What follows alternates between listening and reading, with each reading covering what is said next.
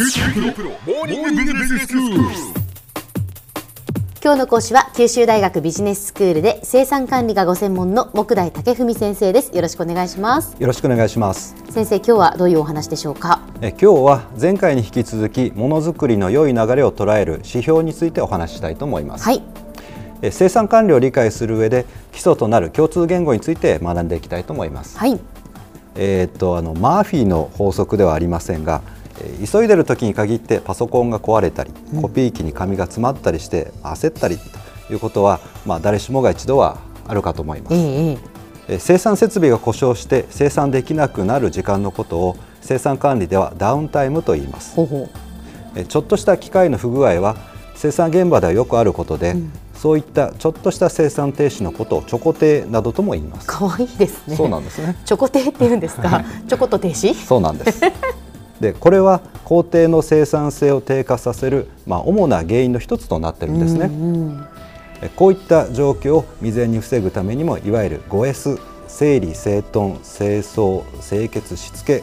をきちんと守っていくことが重要です。はい。生産現場がきれいに保たれていれば仮に機械が止まってしまっても工具や補修部品を整理整頓されていれば迅速に復旧することができます。そうですね最近話題になっています IoT えーもののインターネット。えこれの狙いの一つもえー機械設備に取り付けたセンサーからデータを取得しえー機械の稼働状況を常時モニターすることで故障の兆候があれば機械が止まる前に予防的に保守を行うことにあります。はあそうなんですね。はい。このように生産性を高いレベルで維持するためには機械がいつでも動く状態に保たれていることが重要になります。うんえーこの状態を測る指標を稼働率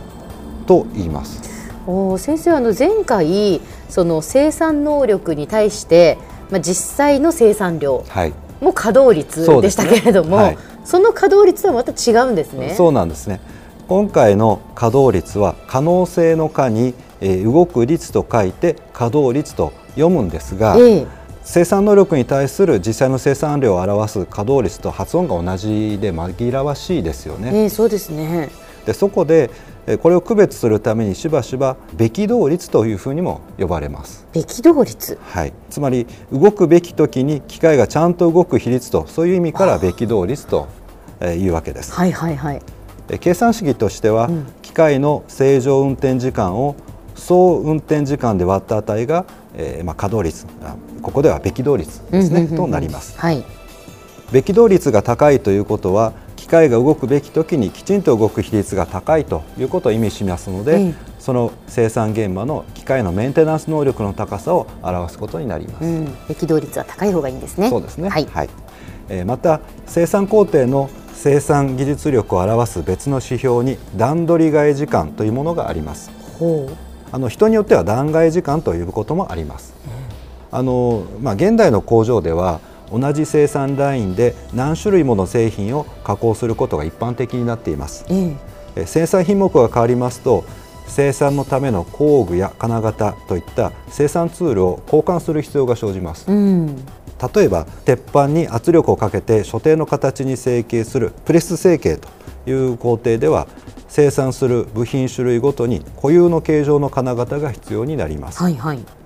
一般に金型はプレスマシンから脱着できる構造になっているんですが金型自体の、まあ、重量が非常に大きい上脱着した際に少しでも基準点から金型がずれて設置されてしまいますと加工不良につながってしまいますそうですよね。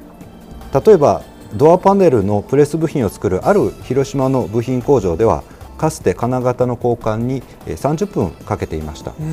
まあ、これでもあの海外の工場に比べると随分短い方なんですが、それをえーたゆまぬえー技術開発の結果金型交換時間を1分にまで短縮することができたんですね。すごいですね。はい、あの金型交換に何時間もかけていた時代は金型交換の間生産が止まってしまうわけですから同じ部品をできるだけ作りだめしていました。しかしこれでは作りすぎの無駄を生んでしまいます、えーしかし、まあ、1分もかけずに金型交換が可能になれば必要な部品を必要な時に必要なだけ作って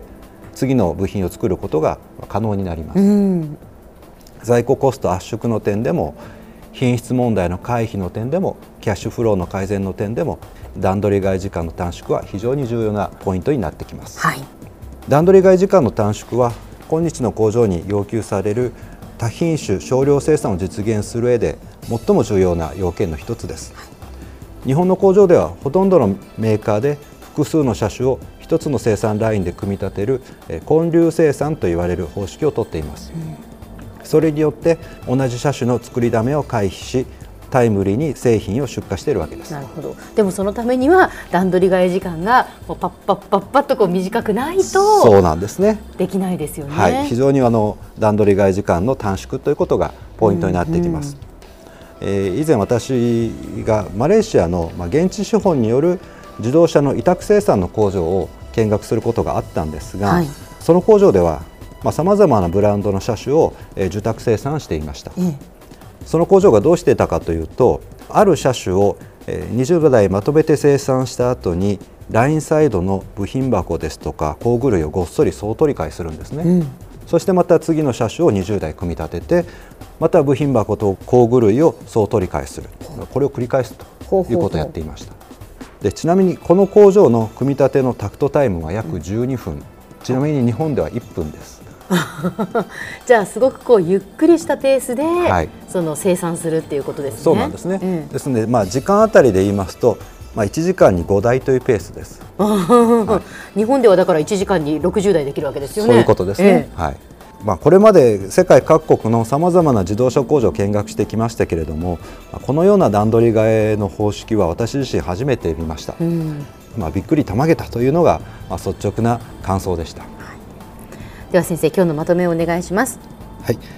今日はものづくりの良い流れを捉える指標としてダウンタイムべ動率段取り外時間について紹介しました。ダウンタイムの圧縮つまりべ動率の向上は生産現場の設備保守能力の高さを表す重要な指標です。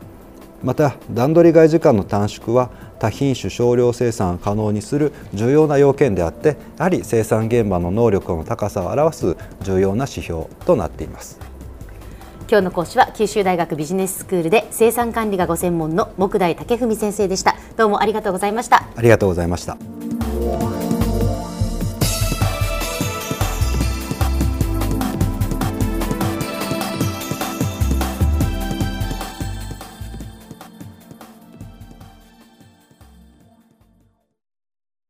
QT プロは通信ネットワーク、セキュリティ、クラウドなど QT ネットがお届けする ICT サービスです。九州中に展開した光ファイバー網を基盤に一番身近なビジネスパートナーとして九州の企業自治体の皆様をサポートします。詳しくは QT プロで検索を。